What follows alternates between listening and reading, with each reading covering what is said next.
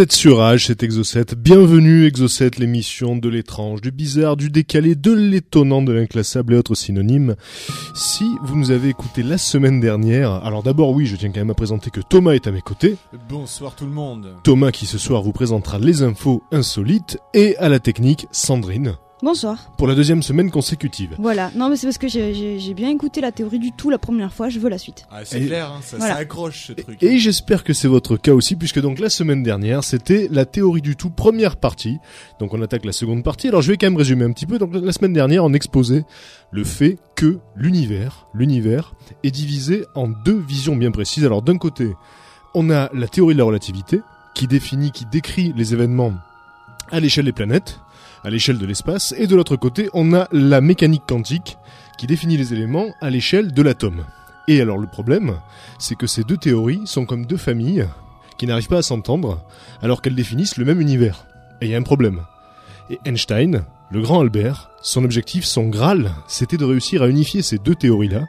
Et il est mort sans avoir pu euh, y parvenir puisqu'il n'a jamais cru, il n'a jamais, n'a cru à, la, en la mécanique quantique qui explique qu'à l'échelle des atomes, euh, tout n'est que chaos, tout est hasardeux. Lui, il avait une vision de l'univers très lisse, très harmonieuse, et il se trouve que donc, à l'échelle des atomes, c'est un petit peu le bordel. Donc Einstein n'a jamais voulu le tolérer. Il a jamais euh, pris en compte le- la mécanique quantique dans ses calculs, ce qui fait qu'il est mort sans avoir pu atteindre son but, qui était l'unification ultime. Et là, il va falloir que je prenne mon souffle un petit peu. Oui, et pendant ce temps-là, moi je Parce que j'ai couru. préciser. Alors il faut savoir que ce, ce- qu'Einstein a été quand même passé dans la catégorie entre guillemets des losers à la fin de sa carrière. C'est ce que tu précisais la semaine dernière. Donc ça, truc chose étonnante quand même, puisque bon pour tout le monde euh, dans, au niveau humain, etc. Enfin, on fait même des t-shirts avec la, la- la tête d'Albert Einstein. Donc, pour tout le monde, c'était quand même un, un demi-dieu. Et la semaine dernière, t'as tout démystifié et j'ai appris qu'en fait, bah, à la fin, il était un peu, il était un peu caca et il, a, il réfléchissait plus comme comme il fallait. Il était plus, il était plus en adéquation avec son temps, quoi. Alors le truc c'est que Einstein a quand même bouleversé la vision qu'on peut avoir de l'univers puisqu'il a il a expliqué euh, la gravité hein, et puis surtout donc il a il a inventé il a découvert la, la théorie de la relativité qui explique Ce le qui mécanisme des planètes et euh, déjà pas mal. il a bouleversé notre vision du monde. Le truc, c'est que les jeunes scientifiques de l'époque, sur la fin de la carrière d'Einstein, le un petit peu comme un has-been, effectivement, qui restait bloqué sur d'anciens concepts. Ça n'empêche pas qu'Einstein euh, est le génie qu'on connaît, sa réputation n'est pas usurpée, bien évidemment. Et je précisais aussi la semaine dernière qu'Einstein n'a pas inventé la bombe atomique. Contrairement à ce que veut l'idée reçue, hein, donc Einstein n'y est pour rien du tout. Euh, la confusion était née du fait qu'il avait envoyé une lettre à euh, une lettre à, à Roosevelt, si, si je, si je ne m'abuse. Fait, Je, je, je- semble, je oui. crois bien que c'était à Roosevelt pour lui expliquer qu'il fallait absolument que l'Amérique développe la bombe atomique avant les nazis, sans quoi c'était la catastrophe, c'est tout. Oui, il a juste soutenu le projet en fait. Voilà, en réalité la bombe atomique, on a expliqué la semaine dernière que c'était les Français qui l'avaient inventée, hein, c'est nous qui avons, euh, qui avons le brevet de la bombe atomique, et donc voilà, hein, ça c'est une, une fierté euh, nationale qu'on oublie un petit peu, mais c'est c'est la vérité, donc euh, on n'avait pas demandé de, de, de royalties après Hiroshima. Voilà, alors qu'on a inventé la bombe atomique. Voilà, une espèce de discrétion toute française. Voilà. Alors, euh, Comme on un peu va- par honte, bizarrement. voilà, donc la semaine dernière, en gros, on expliquait ça. Que la quête absolue, le Graal des scientifiques actuellement, c'est la théorie absolue, la théorie qui unifierait la mécanique quantique et la relativité, la relativité générale pour obtenir la clé de l'univers. Et donc là, pour l'instant, les scientifiques, ils sont sur une piste qui est la théorie des cordes. Mais avant de revenir sur cette théorie des cordes, qui est la fameuse théorie du tout, on va partir de, de zéro, on va repartir du Big Bang. Voilà. Donc là, on peut pas partir de plus loin que ça, hein, puisque voilà. Et donc euh, le Big Bang. Le Big Bang, tout le monde sait hein, aujourd'hui que c'est une immense explosion dans un minuscule volume qui est à l'origine de l'univers. Et au cours des 14 milliards d'années qui ont suivi, l'univers s'est dilaté et il s'est refroidi en donnant naissance aux planètes et aux étoiles. Mais on n'arrive pas à remonter plus loin que le Big Bang. On sait absolument pas ce qui s'est passé juste avant, mais même pas un milliardième de seconde avant. Tout démarre à l'explosion, voilà, point zéro puis tout à coup explosion, mais on sait pas du tout ce qu'il y a avant. Et, euh, et alors en fait, si on n'arrive pas à remonter l'infiniment petit et celle de l'infiniment grand, c'est comme pour les trous noirs. J'ai expliqué la semaine dernière. Donc le Big Bang, c'est à la fois une masse infiniment lourde, puisqu'on a quand même tout l'univers dans un point minuscule, et Mhm. donc en même temps euh, un, un- un volume infiniment petit, donc à l'échelle quantique, à l'échelle atomique, subatomique. Et donc là, pour essayer de, de comprendre ce qui se passait à cette échelle-là, et pour réussir à remonter plus loin, il faudrait qu'on ait une théorie qui unifie. Et euh, c'est pour ça, donc, c'est pour ça que la théorie des cordes a été mise au point, puisque euh, le but, ça serait effectivement d'expliquer ce genre de phénomène inexplicable et finalement réussir à, à décoder l'univers dans son entièreté. Et donc l'idée, ça serait que de minuscules brins d'énergie, en forme de cordes donc, seraient en- et des, des cordes de, de violon, de violoncelle, et ils seraient à la base de tout, à la base de toute forme de matière, à la base de la réalité. Alors, la relativité voit l'espace comme une sorte de trampoline géant, ça c'était euh, c'est c'est c'est ce qu'Einstein a découvert c'est assez euh, perturbant parce que on vit dans un univers en trois dimensions mais pourtant la relativité, c'est un petit peu comme si l'espace était euh, courbé par les objets par les objets qu'il y a dedans. L'espace, très Comme était plat en fait et, Voilà. que, et Comme- que, que les masses avaient, on va dire le la forme même de l'espace. Alors il faut réussir à le concevoir en trois dimensions, comme comme tu disais la semaine dernière, comme si on posait une boule par exemple de pétanque au milieu d'un drap tendu, voilà, ben, ça ça ferait plier le drap dans son centre. exactement. Et euh, mais ça faut les angles, enfin c'est Voilà, déjà ça, un petit peu ça fout le vertige. Ouais. Et, euh, et donc voilà, c'est comme une sorte de trampoline géant que les étoiles et les planètes, que le Soleil crée dans le tissu spatial pour tourner. Comme si on balançait une bille comme ça dans un puits et qu'elle tournait. Et donc à l'échelle quantique, l'espace il est très chaotique. C'est un vaste bordel euh, qui est qui est voué au hasard, qui est voué au chaos. Et euh, l'univers logique et très prévisible qu'on connaît à grande échelle, il devient très agité, comme s'il s'agissait de deux, de deux univers totalement différents donc. Et, euh, et le concept de droite, de gauche, de haut, de bas, d'avant et d'après disparaissent à l'échelle quantique. C'est-à-dire qu'une même particule peut se retrouver à deux endroits en même temps, elle peut arriver à un point avant même d'être partie, enfin c'est très très délicat, et, euh, et ça, fout, ça fout le vertige. Et c'était donc ce genre d'idée-là que Einstein refusait de toutes ses forces. Et, euh, et la relativité donc décrit, elle, la gravité. Les trois autres forces, parce qu'il y a quatre forces fondamentales, on l'a vu la semaine dernière, c'est donc la gravité, et ensuite l'interaction forte qui permet aux protons et aux neutrons de rester collés ensemble dans le noyau de l'atome.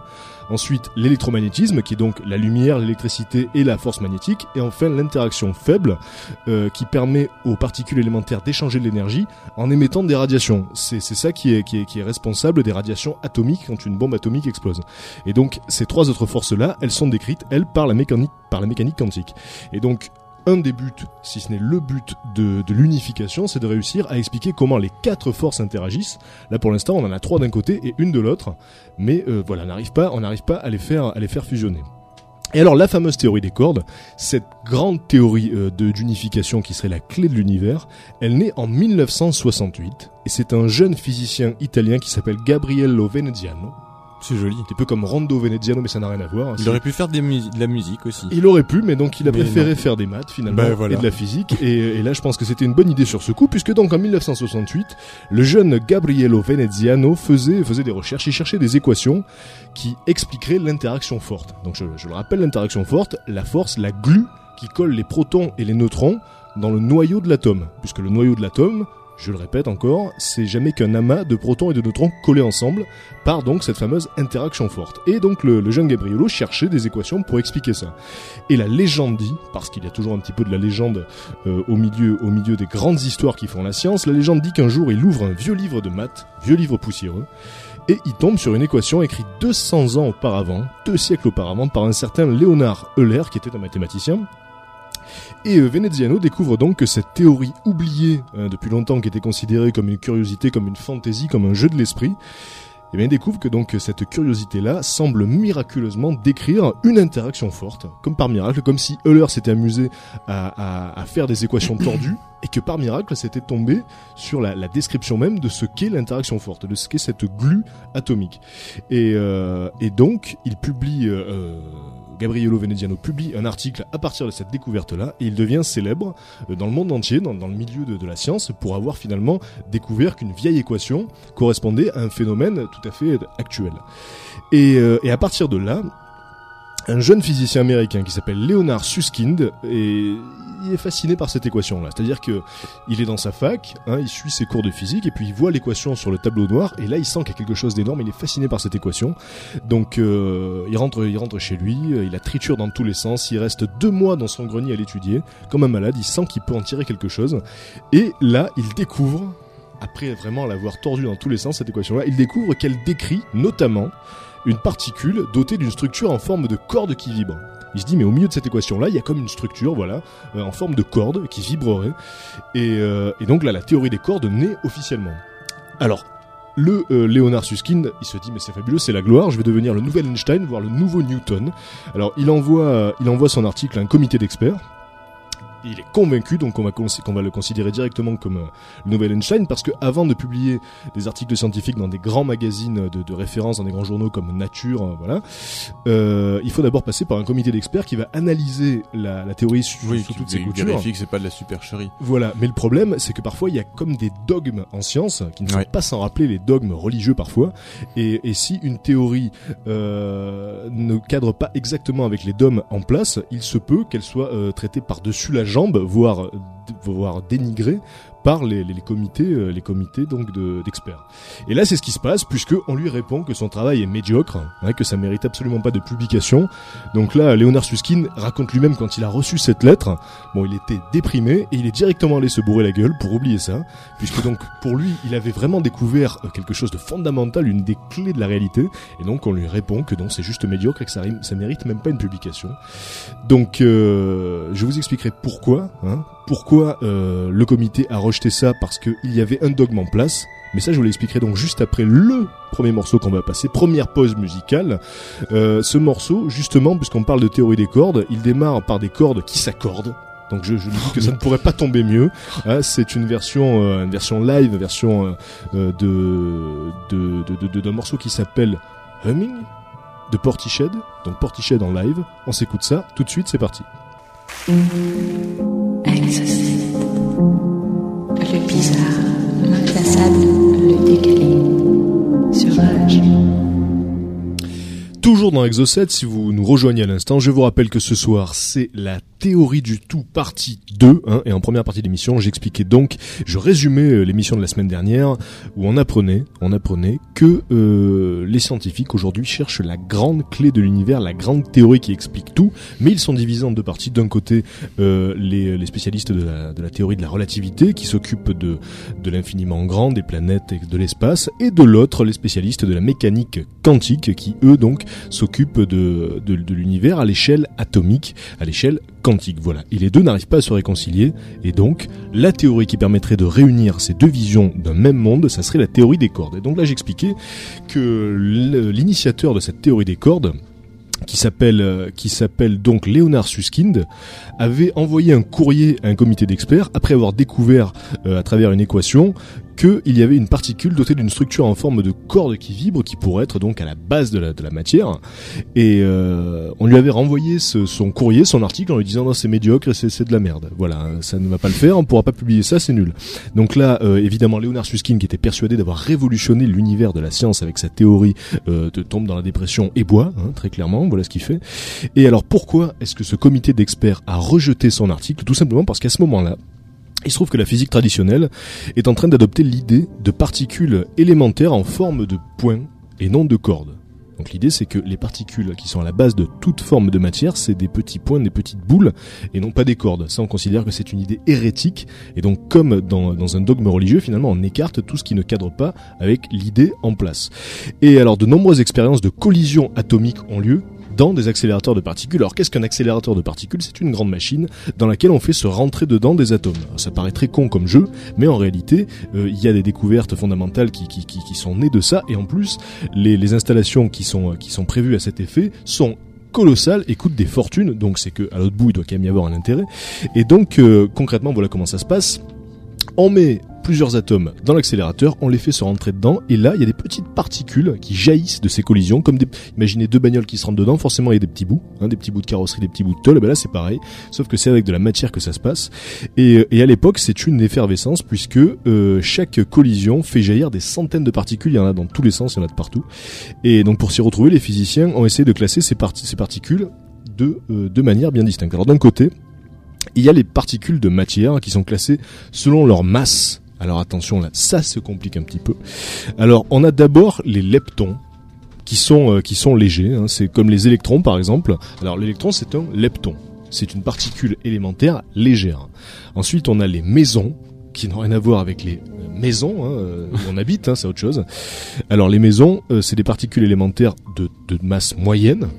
Et ensuite, on a les baryons. Alors ça, c'est un peu, c'est les poids lourds. Hein, c'est les particules élémentaires lourdes, comme les protons et les neutrons. Et alors par la suite, on s'est aperçu que ces baryons et, euh, et ces maisons étaient eux-mêmes composés de particules plus petites, qui sont les quarks. Les quarks sont donc des briques fondamentales des particules élémentaires. Et, et de l'autre côté, donc ça c'était pour les particules de matière. De l'autre côté, il y a les particules de champ. Et alors ça, ça c'est quand même assez énorme, ça fout le vertige. Les particules de champ, c'est des particules qui permettent de transmettre les forces. C'est-à-dire que pour chaque force, il y a une particule. Alors les photons, par exemple, permettent de, de transmettre la force électromagnétique. Ensuite, il y a les bosons faibles pour l'interaction faible et les gluons pour l'interaction forte. Alors si vous vous rappelez de Téléchat, les gluons du trou, le gluon du trou. Vous vous rappelez du gluon Ouais, du trou Tout à fait, ouais. Ce petit Il gluon. faisait flipper d'ailleurs. Voilà, mais il se trouve que ça existe. Hein. Le gluon, c'est donc la particule qui permet de transmettre euh, le- le- le- la force d'interaction forte qui permet aux protons et aux neutrons d'être collés ensemble. Alors, l'idée, c'est que les forces élémentaires, en fait, c'est juste une affaire de messager. C'est-à-dire que plus euh, des particules échangent euh, ces, ces particules élémentaires-là, comme si par exemple ils se renvoyaient une balle, plus elles se l'échangent vite et plus elles en échangent beaucoup, plus l'attraction est forte. Mais imaginons deux particules qui s'échangent donc des, euh, des, des photons, qui sont donc à la base de, de l'électromagnétisme. Plus elles s'en échangent et plus ça va vite, plus l'attraction est forte. En, en Voilà. gros, on peut, pour résumer, on pourrait dire plus il y a plus il y a de flux entre guillemets entre les deux, plus elles sont elles sont Voilà. interdépendantes et donc doivent rester groupées. quoi. Et ce, ce flux, il est, il, est, il est très concret, donc, puisqu'il est matérialisé par les photons, les bosons, etc. Donc là, c'est, c'est, c'est, la, c'est la, la vision un petit peu révolutionnaire de l'affaire, c'est que les forces, c'est aussi de la matière, sous forme de petites particules. Euh, tout ceci aboutit à ce qu'on appelle le modèle standard, donc qui est capable d'expliquer le fonctionnement de trois des forces à l'échelle quantique. Donc c'est une révolution, euh, c'est une révolution absolument. Et euh, donc, euh, alors excusez-moi, hein, l'espace d'un instant, Thomas, est-ce que tu te sens de, de, de meubler un petit peu, de rebondir sur, sur ça, histoire que je chigne parce que j'ai beaucoup de responsabilités. euh, tout à fait, car tu me parlais en ce moment même du gluon et j'étais en train de me dire mais qu'est-ce que ça peut bien être un gluon? Et tu venais de l'expliquer, c'est c'est lui qui vit avec Téléchat. Exactement. Voilà. Non, alors attention, pas de bon. confusion. Hein, ne ne Ouah, nous mettons Thomas, pas cette ouah. idée de téléchat en tête. Le gluon, le fameux gluon, donc euh, je le rappelle, ça existe bien. Le gluon, Oui oui, ça existe. c'est la particule qui permet euh, Mais en fait, moi, l'interaction. j'avais même une question à ce moment-là. Je me demandais, est-ce, euh, enfin, est-ce que ça, on connaissait déjà son existence à l'époque de Téléchat ou pas? Oui, oui, parce que tout ça, ça se C'est passe. pas un hasard. Ça, ça se passe dans les années 70, que ce soit très D'accord, clair. ça se passe dans les années Mais 70, donc là, c'était un petit tour d'horizon de ce qu'on appelle euh, en physique le modèle standard, c'est-à-dire le modèle accepté de, de, de la mécanique quantique. J'y reviendrai après, hein, si vous avez un petit peu zappé les trucs, j'y reviendrai après parce que c'est quand même assez intéressant cette petite affaire. Mais alors le problème de ce modèle standard, parce qu'il faut savoir que les inventeurs du modèle standard reçoivent des prix Nobel les uns après les autres, ça n'arrête pas. Tout à coup, les mecs ont réussi à, à- à défricher euh, un pan entier de la réalité. Avec, avec cette idée que les forces sont aussi des petites particules, des petits bouts de matière. Donc on leur distribue à tour de bras euh, des, des prix Nobel. Mais il se trouve que ce modèle standard passe sous silence la force la plus connue, la gravité. Parce qu'elle explique comment les trois autres forces interagissent, électromagnétisme, interaction faible, interaction forte, mais elle passe sous silence la gravité. Mais hop, ça passe quand même. Genre, hop, euh, genre sur un malentendu, ça passe, euh, les scientifiques sont contents, et on, on, on fait un petit peu comme si c'était pas très grave. On dit bon, tant pis. Et là, en 73, une poignée de jeunes physiciens rebelles qui sont pas contents de cette faille, ils disent c'est pas possible, il faut il faut trouver euh, comment la gravité interagit avec tout ça. Une poignée de jeunes physiciens rebelles donc étudient encore les équations obscures de la théorie des cordes qui étaient tombées en désuétude forcément après euh, la veste que s'était pris le jeune Léonard Susskind à qui on avait dit votre idée c'est de la merde. Et donc euh, parmi ces jeunes physiciens rebelles qui croient en la théorie des cordes, il y a un certain John Schwartz qui s'acharne qui s'acharne à résoudre une des bizarreries de la théorie. Cette bizarrerie, c'est qu'il y a une mystérieuse particule sans masse. Voilà. Jamais observée dans la nature. Qu'est-ce que c'est que ça? Qu'est-ce que c'est que cette particule sans masse, comme si elle Mhm. n'existait pas? Et, et donc Schwartz a une intuition. Et il se dit que cette particule est en fait un graviton. Alors, je reviens à ce que je disais tout à l'heure. On a vu que pour chaque force, il y a une particule. Hein, pour donc l'électromagnétisme, c'est le photon qui transmet cette force. Pour l'interaction forte, c'est le gluon. Et pour l'interaction faible, c'est le boson faible. Et le graviton, qui était censé transmettre la gravité, il n'avait pas été observé. Il restait hypothétique. Mais les mecs ils disent bon on va faire comme si c'est pas grave, on va dire qu'il y a des gravitons et on les a pas vus mais c'est pas grave. Et donc là euh, Schwartz a une intuition et quand euh, par le, par le biais de, des équations sur la théorie des cordes, il trouve une particule sans masse, il se dit ça doit être le fameux graviton, la particule qui transmet la gravité à l'échelle quantique. Et c'est la pièce qui manque à ce fameux modèle standard donc. Et ceci implique que les cordes sont 100 milliards de milliards de fois plus petites qu'un atome. C'est ce que Schwartz réalise. Il se dit, si c'est vrai, si cette particule sans masse, c'est un graviton, donc les cordes sont infiniment plus petites que les atomes, mais de sorte à foutre le vertige, comme je l'expliquais la semaine dernière. Pour se faire une idée de la taille d'une corde, il faut élargir un atome à la, taille- du système solaire, et là, une corde ne serait pas plus grande qu'un arbre. Donc c'est vraiment du, petit, du petit gabarit, je dirais. Et euh, Mais alors, est-ce que ça n'a pas de masse ou ça n'a pas de masse quantifiable du fait que c'est tellement petit? Enfin, c'est, enfin voilà, déjà quand, donner une masse à un atome, c'est pas simple. Donc, Mhm. euh, j'imagine que le truc, en étant euh, si, si petit que ça, euh, enfin, on n'arrive même pas à la quantifier, mais elle doit avoir quand même, enfin, je me trompe peut-être, mais elle doit avoir une certaine masse. Quand la même, masse, effectivement, existe. Elle est infinitésimale, mais elle existe. Et ça, ils s'en sont aperçus après, bien évidemment. Et donc, le problème de la théorie des cordes, le problème de la théorie des cordes, c'est qu'elle contient beaucoup d'anomalies. Beaucoup, beaucoup d'anomalies. Et ça, c'est le genre de truc qui infirme tout de suite une théorie scientifique. Ouais. Voilà.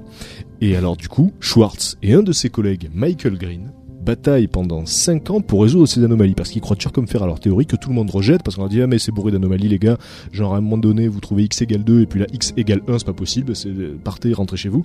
Et, euh, et là donc Schwartz et Michael Green sont sûrs de leur coup et pendant 5 ans ils bataillent pour résoudre toutes ces petites anomalies qui pourrissent leur belle théorie des cordes. Et donc un soir de l'été 1984 ils touchent au but alors qu'un violent orage éclate à l'extérieur. Et d'ailleurs, Michael Green dira, euh, quand on a trouvé la solution, moi j'ai dit, on doit être près du but puisque les dieux eux-mêmes veulent nous empêcher de finir cette équation puisque ça pète dehors. L'orage éclatait.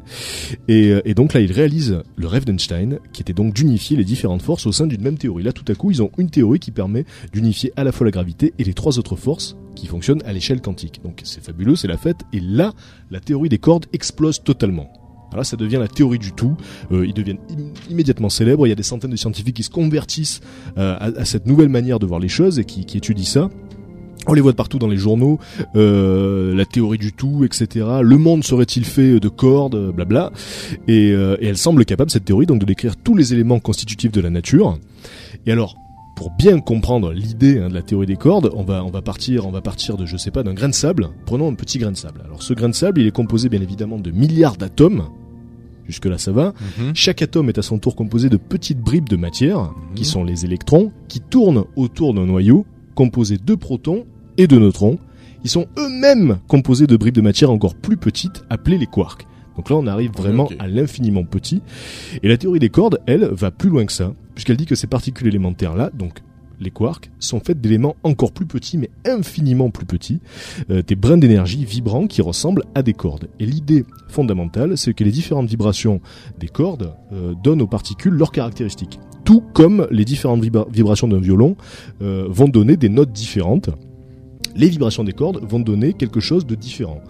Et alors cette idée donc de grande symphonie cosmique résout le conflit entre l'image imprévisible de l'espace quantique et Mhm. chaotique et le modèle lisse de l'espace à grande échelle. Donc tout à coup c'est merveilleux, on unifie tout ça. Mais avant de parler des quelques petites couilles dans le potage, hein, puisqu'il y en a, on va marquer une deuxième pause musicale. Euh, le morceau c'est du c'est du Anathema, Looking Outside Inside, restez sur Rage. Exocet. Le bizarre, l'inclassable, le décalé. Sur Rage. En tant que présentateur de cette émission, j'estime que j'ai le droit de me taper sur les cuisses pendant le générique et je revendique ce droit. Si vous nous rejoignez à l'instant, c'est toujours Exocet sur Rage on parle de la grande théorie du tout, la clé de l'univers. Et euh, donc euh, pour, euh, pour résumer, ce que la théorie apporte finalement, c'est qu'elle calme les fameuses saccades de l'infiniment petit. Puisque dans la mécanique, dans la mécanique quantique, à l'échelle des atomes, à l'échelle des particules élémentaires, c'est un vaste bordel, ça grouille dans tous les sens. Et, euh, et donc la théorie des cordes apaise tout ce petit monde et transforme un petit peu, donc pour le dire très grossièrement, euh, le chaos, le chaos, le chaos. Je sais pas, t'as- oui, je vous avais envie de le dire comme ça, le chaos en ordre. Voilà. Et la faille de la théorie, parce qu'il y en a une, il y en a même plusieurs, mais la faille principale quand même, c'est qu'aucune expérience ne peut vérifier ce qui se passe à une échelle pareille. Puisque donc euh, c'est infiniment petit, les cordes comme on l'a vu, c'est vraiment très très très très petit, bien plus petit, des milliards de fois plus petit qu'un atome. Donc on ne peut pas infirmer cette théorie, on ne peut pas euh, la contredire, vu qu'on ne peut pas tester expérimentalement euh, le- l'existence des cordes. Donc ça devient quasiment une philosophie. Hein, Il y a des scientifiques qui disent oui, mais alors attendez, en science, euh, on parle d'objets tangibles et concrets. Donc là, euh, si on ne peut pas prouver que ça n'existe pas, alors à ce moment-là, ça devient quasiment une philosophie. Comme un dieu, on ne peut pas prouver qu'il n'existe pas, voilà.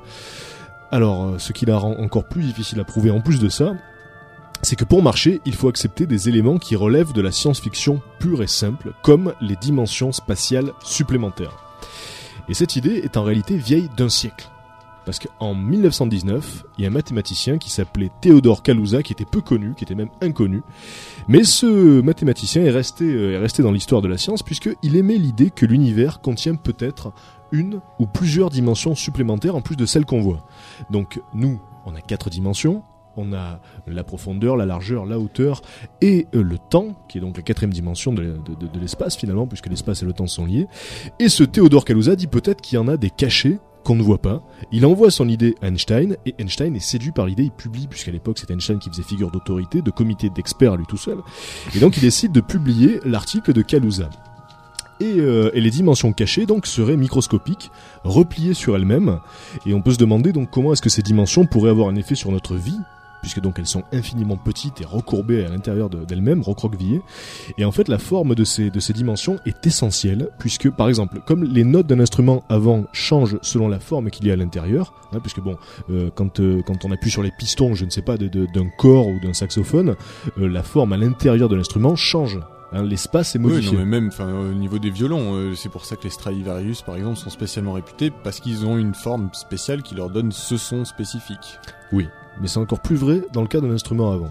Parce que quand on appuie sur un piston, la forme à l'intérieur, l'espace à l'intérieur de l'instrument avant se modifie, et c'est cette modification qui, qui provoque une note différente. Et, et voilà, et donc les dimensions supplémentaires fonctionneraient de la même manière, hein, puisqu'elles influenceraient la façon dont les cordes bougent et vibrent directement. Alors, il faut savoir que l'univers est comme une machine réglée très précisément et que les scientifiques ont découvert qu'il y a environ 20 nombres qui ne bougent pas, euh, 20 nombres dans la nature gravés 20 constantes en fait, qui donnent à l'univers les caractéristiques qu'on lui connaît. Par exemple, la masse de l'électron, qui est toujours la même, qui ne bouge pas, l'intensité de la gravité, la force électromagnétique, l'interaction forte et faible, tout ça, ça fait partie de ces 20 nombres qui ne changent pas, de ces constantes. Et tant que la machine de l'univers est réglée sur ces 20 nombres-là, elle produit l'univers, elle produit de la réalité. Mais si on s'amuse à changer ces nombres même de façon euh, minime, tout à coup c'est le bordel, puisque les conséquences sont spectaculaires. Par exemple, si on augmente juste un peu la force électromagnétique, les atomes se repoussent plus fortement et les étoiles s'éteignent directement. Hein, imaginez que vous ayez accès à la machine de la réalité, euh, vous touchez d'un quart de poil, imagine le technicien maladroit euh, qui dit ah merde, je- ah merde, j'ai j'ai touché le bouton des électrons. Eh bien qu'est-ce qui se passe concrètement? Les étoiles s'éteignent. C'est quand même une belle connerie, je pense qu'on peut le dire comme ça. Et donc euh, qu'est-ce qui règle ces constantes aussi précisément? Eh bien la réponse pourrait résider dans les fameuses dimensions supplémentaires de la théorie des cordes. Elle ferait vibrer les cordes juste comme il faut pour produire un photon ou un électron. Effectivement, si la corde vibre comme ça, eh bien ça fait une certaine note, c'est-à-dire eh ben, ça devient un proton, euh, un photon. Et si la, la corde elle vibre comme ça, eh bien ça fait un électron. Voilà, c'est aussi simple que ça. Bon, c'est très résumé, mais c'est l'idée. Et au milieu des années 80, donc la théorie des cordes a un très très très gros succès. hein. c'est la théorie, c'est the théorie absolue. Et en coulisses, il y a quand même une confusion, puisque au fil des années, les théoriciens ont bâti non pas une, mais cinq théories des cordes différentes et distinctes. Et certaines parlent de cordes ouvertes, donc comme des petits fils, et d'autres parlent de cordes fermées, donc comme des cercles, finalement, comme des élastiques. Mhm. Et deux d'entre elles, deux de ces théories, prévoient 26 dimensions. Voilà, donc il y a quand même de quoi foutre le vertige. Voilà, ouais. Il y a de quoi saigner du nez. Mm. Et euh, laquelle donc décrit notre univers, ça c'est la question. Et en 1995, un certain Edward Witten réunit les cinq théories en une seule. Alors il faut savoir que ce Witten, il est considéré finalement comme le nouvel Einstein. Euh, toute la communauté scientifique le vénère, c'est le génie et le mec est d'une simplicité. C'est la marque d'ailleurs des grands génies. Il est tout tout simple, tout discret ce mec-là. Et donc euh, en 1995, il propose sa théorie, la théorie M. Donc encore une nouvelle théorie. Et la théorie M, finalement, qu'est-ce que c'est? C'est la théorie qui unifie les cinq théories des cordes. Donc on a encore une unification au sein de la grande théorie qui est censée tout unifier. Et euh, quand euh, Ça me fait penser à un mauvais genou. Non. bien, et donc euh, quand euh, quand Witten trouve sa théorie M, alors oui, euh, il y en a beaucoup qui se posent la question, qui disent mais alors ce M qu'est-ce que qu'est-ce que ça veut dire, qu'est-ce que c'est? Alors M c'est pour mystère. Euh, c'est pour c'est pour matrice. C'est et il y en a qui disent que c'est juste un W le W de Witten à l'envers voilà. Donc il y a pas mal de mystères autour du nom même de la théorie. Et cette théorie M elle prévoit elle 11 dimensions. Donc voilà où on en est pour l'instant. Si la théorie est exacte on vivrait dans un univers à 11 dimensions. Et la découverte de Witten introduit autre chose, elle introduit une nouvelle idée, en plus des cordes, l'idée des membranes. Alors, euh, il y a certaines, certaines cordes donc qui donc voilà, il y a plus seulement des cordes dans le truc, il y a aussi des membranes maintenant. Mhm. Et, euh, et ces, ces membranes, il faut imaginer des cordes donc qui, qui, qui, qui s'étirent un petit peu. Imaginez, euh, vous prenez de la pâte à pizza, hein, euh, vous, vous avez vous Ouais. avez un petit un petit bâton comme ça, un petit verre. Tu, sais, tu roules le truc comme ça, ça fait un petit verre, une petite merde comme ça, un petit fil. Ouais. Puis tu l'étales, tu l'étales, et puis ça fait une forme de pizza. Ben, c'est la même idée là. Vous obtenez une membrane. Et donc, ces membranes-là, si elles disposent de suffisamment d'énergie, elles peuvent devenir gigantesques. Et pourquoi pas s'étendre à la taille d'un univers Là, c'est vraiment énormissime. Et, et c'est une révolution, donc vraiment dans, dans l'histoire de la physique, là tout à coup on a une nouvelle manière encore de voir les choses. Et donc notre univers pourrait... serait une, peut- ça pourrait être Écoute une donc ça. membrane. Écoute donc ceci, notre univers pourrait se trouver sur une membrane, dans un espace de dimension supérieure. Truc de ouf. Mais attention, c'est comme si on était à l'intérieur d'une miche de pain, du bon pain pain, et que chaque tranche était un univers. Alors voilà. Oui, c'est non, mais donc, voilà, c'est là où je voulais en venir. Donc, ça Eh veut oui. dire qu'il y aurait, si on, nous on est sur une membrane, c'est-à-dire qu'il y a des univers qui sont sur d'autres membranes. Donc, il y aurait Eh oui. d'autres univers. on introduit l'idée d'univers parallèle. Donc imaginez une bonne grosse miche de pain, vous coupez une petite tranche fine à l'intérieur, c'est notre univers, mais on est compris à l'intérieur d'un espace plus vaste, la miche en question. Et dans cette miche, on a des univers voisins. Donc ça, c'est l'idée euh, qui marche euh, actuellement donc. Et euh, certains théoriciens des cordes ont suggéré que l'univers n'est pas né avec le Big Bang, puisque tout à l'heure on, disait qu'on n'est pas arrivé à remonter plus loin, on sait pas ce qu'il y a avant. Et il y a certains donc théoriciens de la théorie des cordes qui se disent que avant le Big Bang, eh ben il y avait autre chose, il y avait il y avait déjà de l'univers, voire peut-être que l'univers a, a toujours été là, et que l'explosion en fait du Big Bang était due à la collision de deux membranes. Et alors là, donc tout à coup, hop, hein, ça ouvre des, perspectives inouïes. Euh, donc ils avancent que le Big Bang a très bien pu arriver des milliards de fois. Donc effectivement, imaginons qu'on vive sur une membrane, le Big Bang serait l'effet de la collision avec une autre membrane, et peut-être qu'à l'instant, il y a une membrane qui nous fonce droit dessus, et on aura droit à un nouveau Big Bang. Et dans Comme le la futur, il y en aura tectonique des milliards. plaques, quoi. Mais Voilà. au niveau de l'espace. Au niveau cosmique, exactement, superbe métaphore. Et, euh, Je et préférais donc, euh, celle des miches quand même. euh, moi aussi, je l'aime bien celle-là. et, euh, et donc voilà, voilà où on en est. C'est quand même assez miraculeux.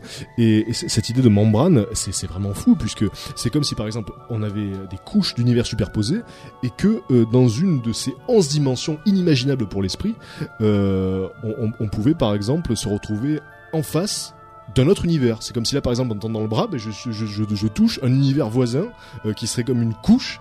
Et peut-être que dans ces autres univers-là, il y a des lois totalement différentes. Peut-être qu'il y a des êtres intelligents. Et, et peut-être qu'on peut communiquer avec, avec, avec ces, ces êtres-là. Enfin voilà. mais ce qui est impressionnant, c'est hein. que je, je me trompe peut-être, je ne sais pas, mais ça pourrait très bien, par exemple, expliquer euh, ben, les, les trous de verre, là, ce que les scientifiques appellent les trous de verre, qui permettraient de voyager plus rapidement dans l'espace. Ça se trouve, c'est ben, comme dans la tranche de pain, il y, y a des petits trous dus aux bulles d'air. Eh ben, un trou de verre, ça serait ça, et paf, ça nous ferait tomber dans une dimension en dessous. C'est lié, c'est lié euh, à l'i- à l'idée de trou de verre abso- absolument, puisqu'on peut imaginer qu'il peut y avoir des raccourcis. S'il y a une masse qui Tout à fait, bah ouais. le tissu de l'espace, eh bien on pourrait imaginer qu'on se débouche sur une autre. Une Et autre quelque dimension. part, même le, le, le fait que les astres, les, les, les gros corps euh, de, de masse importante puissent déformer euh, comme une surface plane l'espace, ça pourrait s'expliquer par le fait aussi que justement c'est plus qu'une membrane, donc forcément elle se déforme euh, d'elle-même. Voilà, Parce absolument. retrouve sa deux, deux, deux dimensions, je dirais. A... J'ai une question, Mais pose donc. ma petite question. Je voulais savoir, donc si d'ici on, est, on a plusieurs euh, univers, ils seraient parallèles ou ils pourraient être euh, successifs? Ça pourrait être les deux Dans tous les sens Ouais. C'est soit parallèle, soit en bordel. Non, mais euh, temporellement aussi. Donc est-ce que c'est euh, plusieurs, euh, plusieurs que- univers euh, Un, seul, un seul temps pour tous les univers, Ouais, voilà. ou alors vraiment le bordel complet? Alors l'idée, c'est qu'a priori, euh, les univers seraient parallèle, oui, comme dans une niche de pain, donc, mais ça n'exclut pas euh, la possibilité que donc ces membranes soient posées en désordre dans tous les sens, avec des temps distincts. Genre, il y aurait un univers, le nôtre, avec un, euh, un temps bien précis qui part à un moment donné, qui s'arrêtera, euh, et puis un univers qui lui existe depuis 100 milliards d'années. Enfin, on peut tout imaginer. Et, et ce qui est ce qui est fabuleux, c'est que euh, cette théorie-là, la théorie des cordes, elle ouvre des perspectives qui vont beaucoup plus loin que la plupart des œuvres de science-fiction, et que il n'est jamais arrivé dans l'histoire de la de la science qu'une théorie qui, euh, qui implique autant d'éléments logiques et, avérés euh, se, se retrouve complètement infirmée. C'est-à-dire que là, il y a tellement d'éléments logiques qu'il y a forcément des trucs bons. Ça, c'est clair et net. Euh, tous les scientifiques en sont certains. Alors, ça veut dire donc que par conséquent, l'idée des univers parallèles, etc., n'est pas certaine, mais qu'elle est fort possible. Et donc, on saura dans les, années à venir si effectivement ça existe ou pas, et notamment grâce à un accélérateur de particules, donc qui se trouve pas loin de Genève. Et alors là, accrochez-vous parce que là, ça, ça, ça, fout, ça fout le vertige. Donc, rappelez-vous de la gravité. La gravité, donc, on l'a vu tout à l'heure, serait l'effet de gravitons, des petites particules qui transmettaient cette, qui transmettraient cette gravité. Mais il se trouve que la gravité est infiniment plus faible, des milliards et des milliards de fois plus faible que les autres forces, que l'électromagnétisme, que l'interaction forte. Euh, elle est beaucoup plus faible. À tel point que les scientifiques se sont demandé pourquoi. Pourquoi Mhm. est-ce que cette force, donc qui gère quand même le, le, le balai des, des planètes, pourquoi est-ce qu'elle est si Parce que faible dalle, ouais. et alors, l'hypothèse qui a été euh, qui a été lancée, c'est que les fameux petits gravitons qu'on n'est jamais arrivé à voir, peut-être qu'ils auraient la faculté de traverser les membranes et de passer dans des univers parallèles, ce qui fait que la, la, la, la majeure partie de la force euh, s'évaporerait dans les dimensions. Et alors, pour se représenter cette idée, imaginez une table de billard. Imaginez une table de billard. Donc, les boules, ça serait les planètes. Voilà, les astres, etc. Euh, quand on joue, bah, les boules restent sur le même plan, sur la, sur la table, qui, qui serait donc comme une membrane, mais il y a quelque chose qui se propage, c'est les ondes sonores. Ouais. Quand les boules s'entrechoquent, les ondes sonores, elles se propagent de partout. Au-dessus, euh, de la table, à l'extérieur, etc. Et ben il en irait de même pour les fameux gravitons. Ils sortiraient littéralement de cette membrane de notre membrane d'univers. Et euh, ça paraît très fantaisiste, tout ça, ça paraît complètement surréaliste et absurde, et, euh, et puis euh, ça semble tout droit sortir d'un bouquin de science-fiction. Mais il se trouve que l'accélérateur de particules euh, qui va être construit près de Genève, qui est, qui est quasiment achevé là, euh, c'est euh, un des édifices les plus, les plus importants et jamais jamais conçus. Ça, ça coûte ça coûte une fortune et, et donc l'idée c'est quand même de prouver ça. Donc c'est quand même pas exactement n'importe quoi. Les mecs sont quand même assez, per- assez persuadés qu'on va trouver la clé de l'univers là-dedans et euh, ils vont euh, encore se faire se percuter des particules en espérant pouvoir choper euh, lors d'une collision un petit graviton qui s'échapperait juste avant qu'il parte dans une autre dimension. Donc ça c'est l'idée. Mais, mais, mais si les, les gravitons sont donc sur plusieurs dimensions, ça veut dire que on, on subit l'attraction d'autres dimensions aussi. Eh ben c'est peut-être. C'est- théoriquement oui. Théoriquement, Voilà, en tout cas, enfin, il me semble. vo- Voilà l'idée. Enfin, la, la- la gravité donc se disperserait à travers les dimensions. Donc là, euh, on, on verra euh, par le biais de l'expérience dans les accélérateurs de particules géants qui sont construits actuellement, l'accélérateur de particules construit actuellement en Suisse, on verra donc si ça si ça s'avère vrai, si on réussit à capturer un graviton. Mais si on réussit à le faire, alors là, ça sera la révolution ultime. À Parce que la- toi, maintenant, je flippe. Eh oui, mais la théorie des cordes là sera sera quasiment sera quasiment prouvée euh, puisque c'est le dernier élément qui nous manque, ce graviton. Donc voilà, on verra ça. euh, si jamais ça arrive, de toute façon, je vous le dirai. hein, c'est- c'est- c'est- que ce soit bien clair entre nous. je pense qu'on sera au courant, ouais. Voilà, euh, il est s'en est fini de la théorie du tout. hein. J'espère que ça n'a pas été trop confus, mais en même temps, il y a beaucoup de choses à assimiler dans cette affaire. Euh, moi, personnellement, en préparant les deux émissions, euh, j'ai appris des choses et, et j'en ai organisé d'autres que je connaissais, mais de manière parcellaire, je dirais. Puis là, tout à coup, c'est devenu un peu plus concret. J'espère que c'est pareil pour vous. Avant euh, que Thomas nous, nous, propose ces excellentes infos insolites, on va marquer une petite pause musicale avec du dredge. Et le morceau c'est Same Old Road.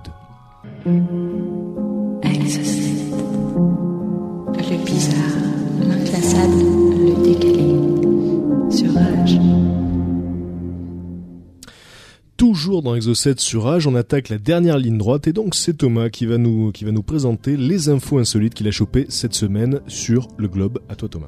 Alors cette semaine, il y y y a du bon, il y a du lourd.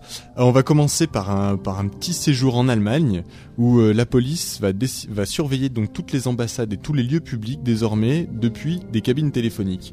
Alors vous allez me dire euh, pourquoi, quel intérêt? Eh ben c'est tout simplement que la police berlinoise n'a pas les moyens d'acheter des guérites et comme ils flottent tout le temps là-bas et que le portable a remplacé les cabines téléphoniques, eh ben la police a réussi à racheter à Deutsche Telekom, qui est le France Télécom allemand, Oui. euh, une quinzaine de cabines téléphoniques qui sont bien situées, donc bien devant les ambassades et tout ça, pour les transformer en guérites.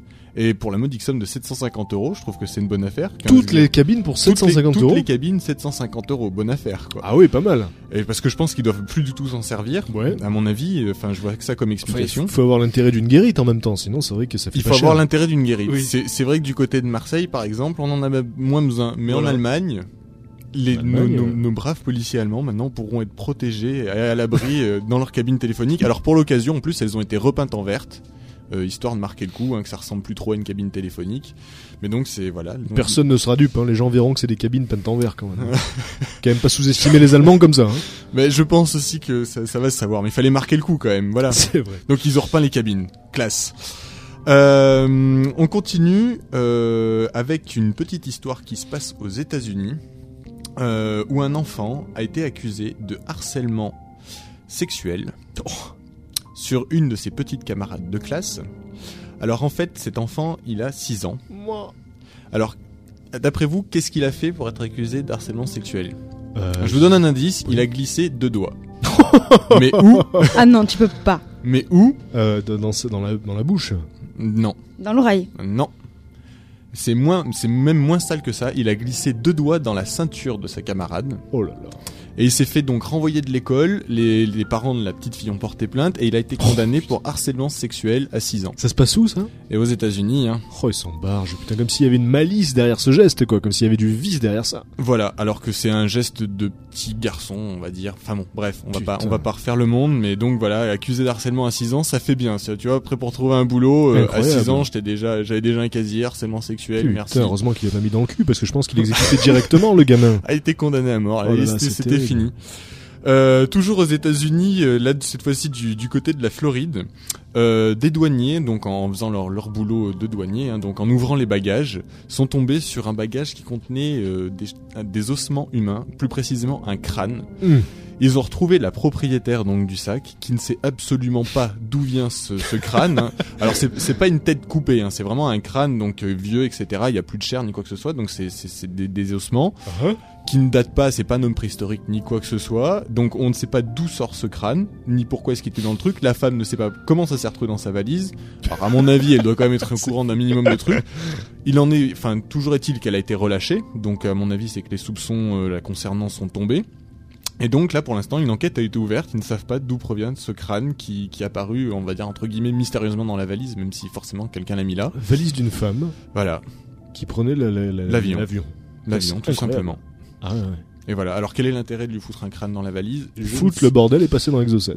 Voilà. Les gens sont ça. prêts à tout. Ils sont prêts à tout. Mais ça, c'est à cause du rage.fr. Moi, Ouais, j'avais dit, l'ouvrez pas, les gars. Maintenant, aux States, ils vont faire les trucs de dingue pour. Rage.fr partout dans le monde. Le forum exocet, laissez des messages. Et ailleurs aussi, si vous voulez.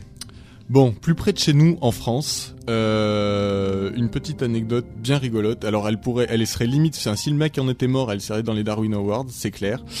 Euh, c'est un agent de la SNCF, donc, qui un soir s'est baladé sur les quais d'une gare. Alors, la ville n'était pas précisée. quand il a découvert un sac mystérieux abandonné. Donc euh, en plus en ce moment avec les plans Vigipirate et tout ça, c'est un peu le flip. Donc forcément tout de suite ils ont pris le sac, ils l'ont ouvert. Il y avait un crâne. Non, il y avait le reste du corps. Non, c'est pas ça. D'accord. Non, c'est pas ça. Ils ont trouvé dedans euh, 3 kilos de cannabis. Donc bonne pioche quand même. Euh, Oui. Bonne Enfin, pioche bon. pour les douaniers, je veux Ah dire. voilà, oui, oui. Non mais attends, me fais pas dire ce que je n'ai pas dit Patrick, s'il te plaît. Oh, tu l'as dit tout seul, hein. je même pas pousser là. Et, euh, et donc comble comble quand même de, de, de malchance ou plutôt de bêtise, je dirais pour le pour le pour le fraudeur, c'est qu'il avait laissé ses, sa carte d'identité dans le sac. Ah, le con. Du coup, les flics ont débarqué direct chez lui. Ils ont fait tomber avec ça tout un réseau qui avait réussi à écluser euh, pendant plusieurs mois plus de 15 kilos de cannabis, des sachets d'ecstasy, euh, de la cocaïne, etc. à tout va. Donc ils ont fait tomber tout le réseau grâce à la connerie d'un passeur en fait qui avait fait ça apparemment pour sa conso personnelle, si j'ai bien compris. Et en fait, s'il a abandonné le sac, c'est parce que euh, en étant, euh, enfin en attendant le train, il a commencé à avoir une grande montée de paranoïa et il a commencé à flipper d'un contrôle. Du coup, il s'est dit je me débarrasse du truc, ni vu ni connu, mais comme un con, il a oublié ses papiers d'identité à l'intérieur. C'est ballot. C'est un peu ballot. Rejoue avec nous.